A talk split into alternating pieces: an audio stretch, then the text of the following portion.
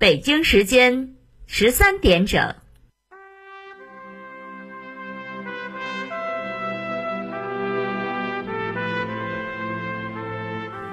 历史与诉说，亲历与真相，欢迎收听广播剧场。《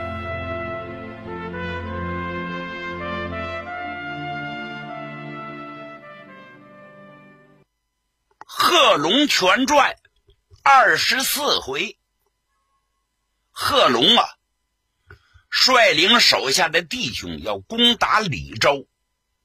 在关键的时候得到军令，让他马上返回去，说这个仗不打了。我们跟城里的敌军现在是一家人了。嗯，贺龙是疑惑不解呀，这敌人怎么眨眼之间成了一家人了呢？军令不能不服从，回去了。到了驻地的办公室，看见个老头，这老头也不算老，五十岁挂零，挺气派，穿着一身便装。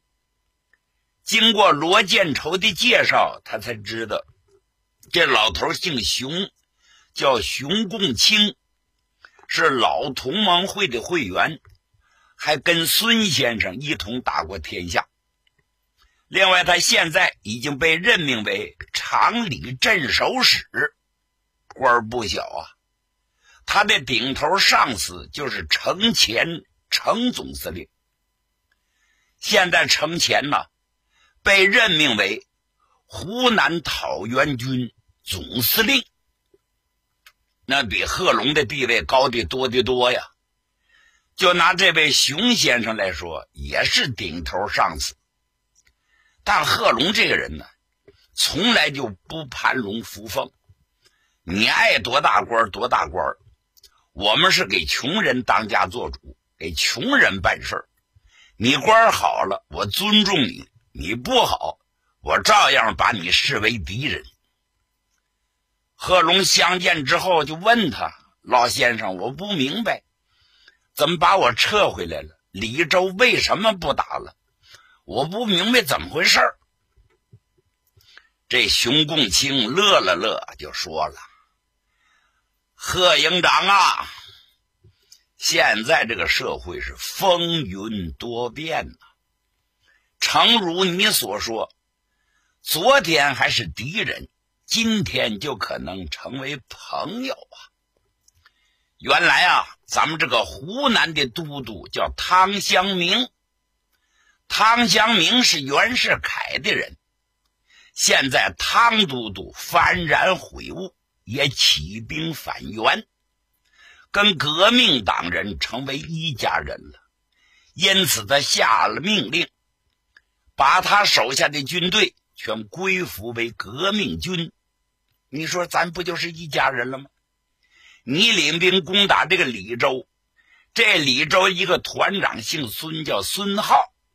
孙浩就是汤祥明的人，现在汤祥明他们总头都归顺了，他不也就归顺了吗？因此双方达成协议，你呀就撤兵吧，不要再打了。贺龙不听则可，闻听此言是火撞顶梁门呐。心说不打了，这不开玩笑吗？说是一家人就是一家人了。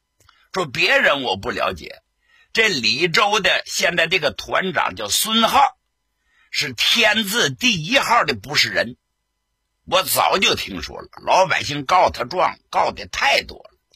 他是拥兵自重、刮减地皮、苦害百姓、无恶不作、无所不为的主啊！开妓院、设保局、抢男霸女，什么缺德事他都干。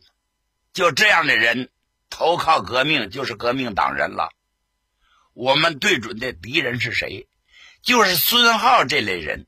当然，他是个小走卒，他的上司没一个好东西，也包括那个汤湘明，湖南的都督。哦，一握手就没事了。贺龙想不通。贺龙眼珠一转啊，一合计，大概他们是花钱买动的吧。他们善于利用这一手。你说贺龙也真有点愣头青，不问青红皂白，一伸手把军刀拽出来了。那军刀都是开了刃的，那杀人的利器，嚓了，大跨一步，把这刀就压到熊共清脖子上去。别动！这件事事出突然，老熊头一点也没想到，在座的人也未加防范。大家是大吃了一惊啊，顿时全傻眼了啊！老熊头吓得脸唰就变了色了。贺营长，贺营长，你这是要干什么？贺龙瞪圆了眼睛，紧咬牙关：“姓熊的，你们之间达成什么协议了？为什么说打就不打了？啊？大概是花钱买通的吧？”你们都是行贿受贿，都是同一货色呀！你跟我说实话，孙耗子给了你多少钱？你说，不就一刀我宰了你？旁边罗建丑赶紧过来，把贺龙的胳膊给抱住了，把军刀给抢下去。贺营长，贺营长息怒，你怎么胡来？快快快快，坐下坐下。大伙就劝。贺龙气呼呼归坐，把军刀接过来，床屋鞘内。哎呀，这下罗建丑可吓坏了。我贺营长，你这脾气也太大了，说来火，莫名其妙的就来了火了。不过从你刚才讲的，我也明白你的意思了。这里不存在金钱的关系，老先生，您说是吗？熊共清啊，这一下呀。其实都尿了裤子，裤裆湿了一片呢。哪见过这个？心说：“我的妈呀！这贺龙这个家伙性如烈火，说打就唠，说翻脸就翻脸，好悬没把老命搭在这儿。”他掏出手绢的，把汗擦了一擦，也不好意思得罪人，所以熊共清啊，展示的挺大度，挺体谅，也未加计较。冲着贺龙一笑，贺营长，佩服佩服啊！真是年轻有为。我发现你这个人是直出直入的汉子，我欣赏，我欣赏。方才罗副参谋长说的一点也不假呀，这里边不存在金钱买卖的关系。你想，汤祥明原来是庸原的。现在倒戈了，反元，咱应该双手欢迎。汤祥明手下的部队，那现在也倒了戈了，咱不是一家人，是什么呢？你想的那些都不存在呀！啊，往后年轻人，你把眼光放得远点办事情要精细一些，千万不要鲁莽从事。说到这儿的时候，贺锦彪拉着贺龙到了外边没人的地方。贺锦彪就批评他：“我说兄弟，你你可真行，你怎么说翻脸就翻脸？那熊老先生是什么呢？人家将来啊就是厂里的镇守使啊，封疆大吏。如果我们是一家人的话，人家是咱的顶头上司。”你这拿刀动枪的像话吗？你！再说这个时局动荡，今天也可能是一家人，明天也许是仇人，你能左右得了吗？有道是识时务者为俊杰呀！你你你你不行，这脾气得改一改。看来呀，你短练呐，不撞南墙你不回头。这一劝呢，贺龙这气儿就消了。也感觉到方才啊做的鲁莽了一些，那你说我应该怎么办？赔礼道歉呢，把话拉回来呀！你这叫以小犯上。人家熊老先生那是大量的君子，没跟你计较。再说罗副参谋长的脸上也挂不住，怎么找你这么个愣头青啊？好了，哎，贺龙这个人就好，知错就改。回到屋里头，变成笑模样了。老先生，我是个混小子啊，涉世不深，对于政局的动荡，我是一点也不了解。方才啊，出手太粗鲁了，望老先生多加担待。你看贺龙这话一拉回去了，熊共清也哈哈大笑，哈哈，知错必改，乃为俊杰。说破了，咱就是一家人，我能计较这些事儿吗？来，喝酒，喝酒，喝酒。这件事就这样就过去了。第二天，贺龙到前线，把军队撤了，城门大开。那个孙耗子率领他的部队列队出城，双方换防。贺龙带着队伍进了李州。打这之后，贺龙和他的办公机关就设在李州，归湖南管。可正在这么一天的时候，家里边来人了，找贺龙。贺龙一听家里来人，就是心里长了草了，因为离家很长时间了，不知道家里有什么变化，他就问：“有什么事儿吗？”这有封信，是你姐姐贺英请人给写的，你看看吧。哎呦！贺龙一听姐姐来的信呢，着急呀，颤抖着双手把信章掏出来看，文化不太深，有的字认识，有的字不认识。罗建筹在旁边呢，他递给罗建筹，让罗建筹给他读一读。这一读完了，贺龙着急了，闹了半天，母亲病重，思念贺龙啊，现在病是非常严重。临死之前想见儿子一面，贺龙是个大孝子啊！没等听完这封信，眼泪就掉下来了。哎呀，娘啊，儿子不孝啊！但是古往今来，做大事的人忠孝不能两全呢。贺龙哭着把这信放到桌上，就跟罗建筹、贺锦彪、贺锦斋说。我得请假呀！我娘想我，无论如何我得赶回原籍去。大家一听，完全同情啊！现在这个仗又不打了，说好吧，我们就在这等你。第二天，贺龙收拾停当，上马起身。罗建仇就说：“我说兄弟，带几个人吧。山高路险，时局动荡。”你一个人叫我们放心不下，带几个弟兄保镖吧。不不不不不不，用不着用不着，带人多了是累赘。我一人一马，行动方便。大伙建议他带人，贺龙说什么也不带。这个人呢，他打定的主意，九头牛也拉不回来。众人只好作罢。大家在李州等候贺龙，咱不说，单说贺龙。归心似箭呐，打马如飞，直奔湘西，直奔家乡啊！哎呀，一边走一边掉眼泪呀。这个速度是相当之快，这一天就到了湘西地界，眼前一架大山。贺龙知道这个山呢叫卧云山，在湘西来说是第一座大山，山高林密啊。大部分是原始森林，多见走兽，少见人烟。一般的人都不敢在这走。贺龙心急，抄近道回家乡，心说我就穿山而过吧，快点到桑植县。他就进了大山了。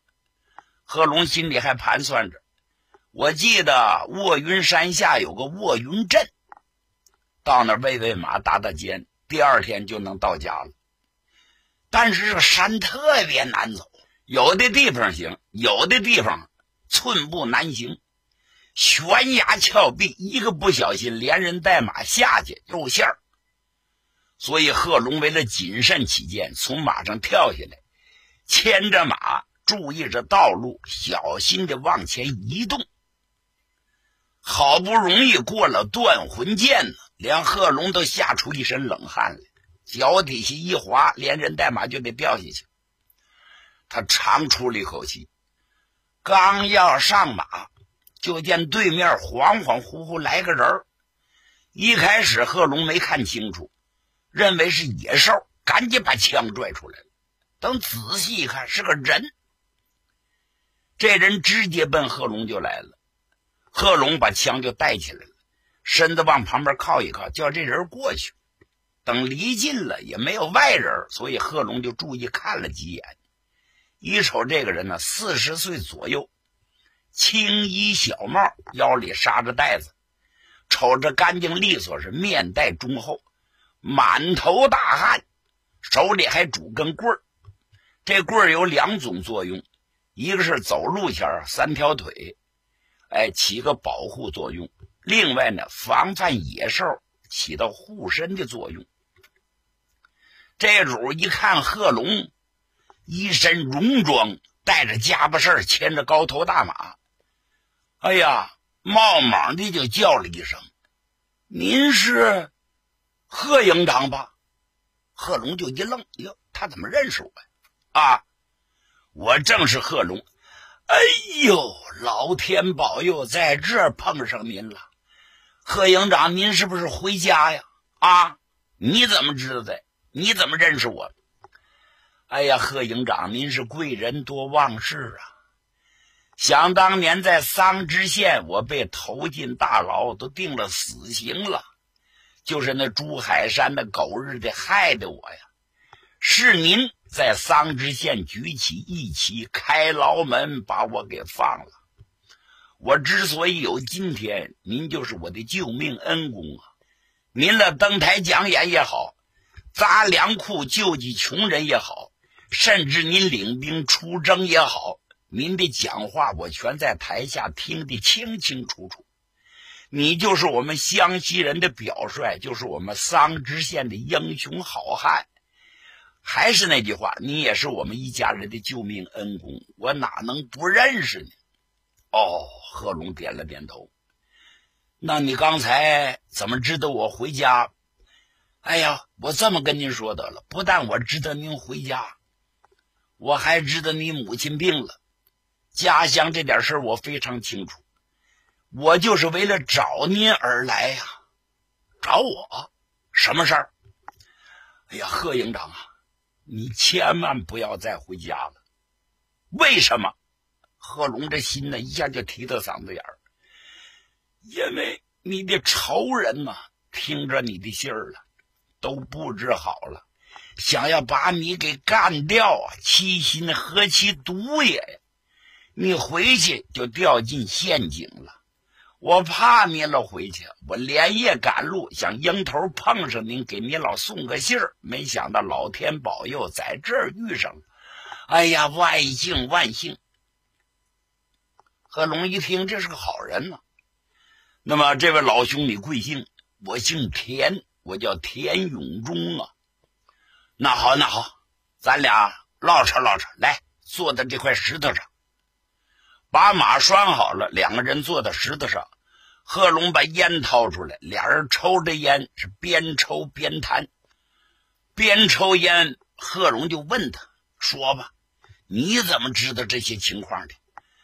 哎呀，贺营长，听我慢慢道来呀。我这人说话啰嗦啊，您别催我。他是这么回事我从啊监狱被释放之后，我们一家人这日子才有好转呐，这都是您给带来的。因此，我回到桑植啊，就开了一家店房。哎，有客人呢，就赚点零花钱；没客人，就当我们全家人吃饭度日了。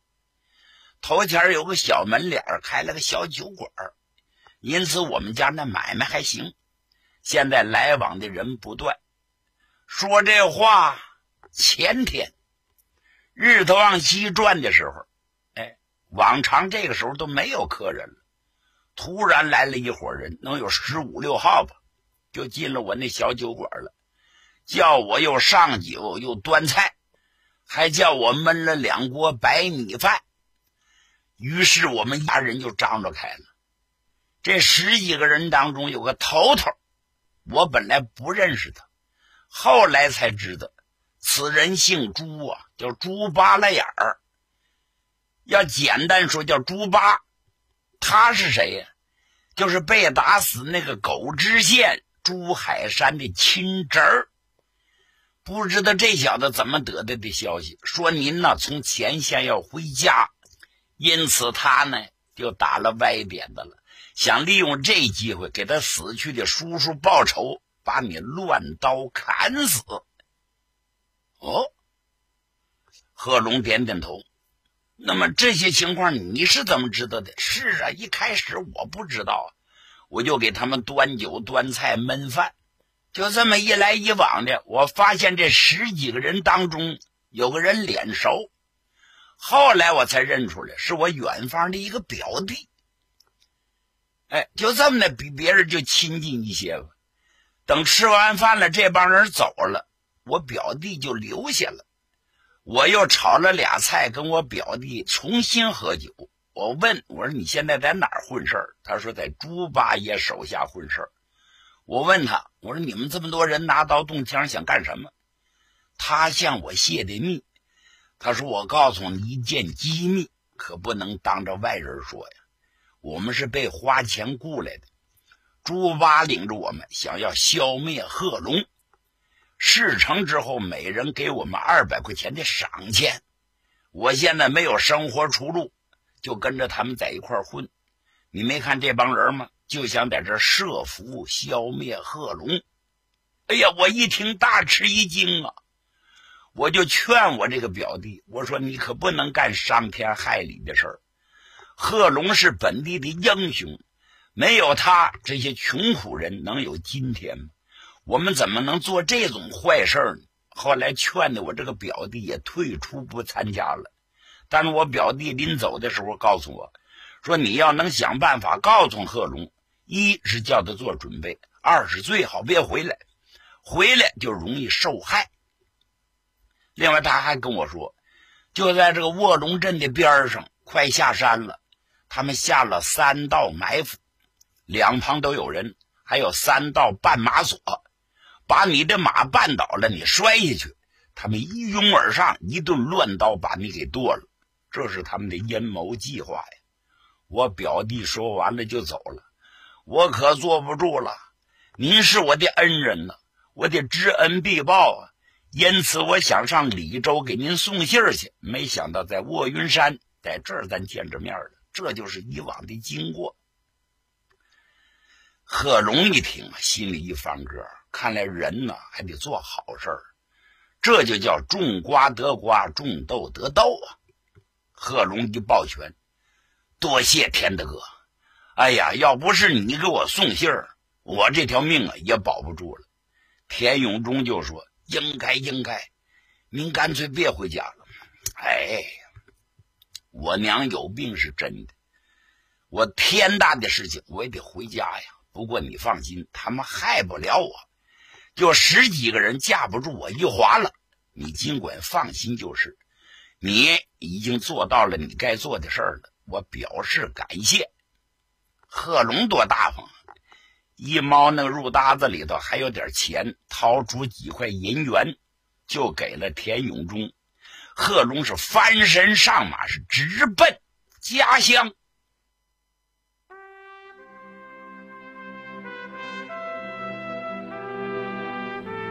听众朋友，今天的广播剧场就为您播送到这里，欢迎您的收听，请您在明天的同一时间。继续收听广播剧场。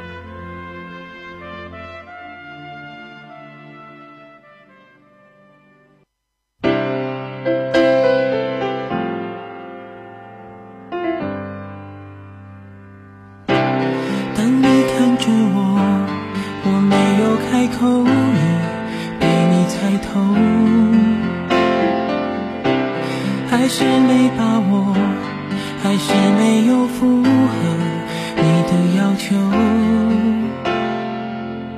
是我自己想的太多，还是你也在闪躲？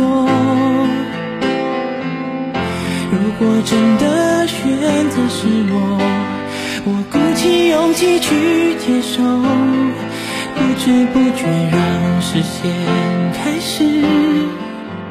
闪烁哦第一次我说爱你的时候呼吸难过心不停的颤抖。哦第一次我牵起你的双手失去方向不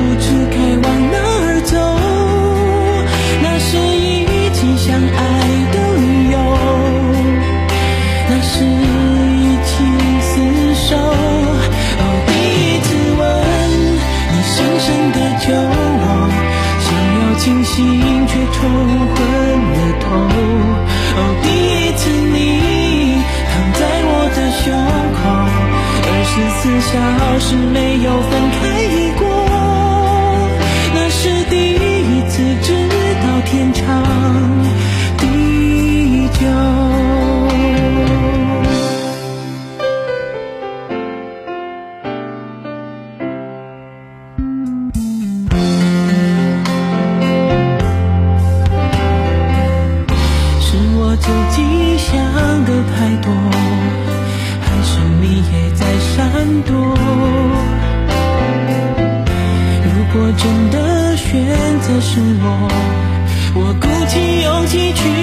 手不知不觉让视线开始闪烁。哦第一次我说爱你的时候呼吸难过心不停的颤抖。哦第一次我牵起你的双手失去方向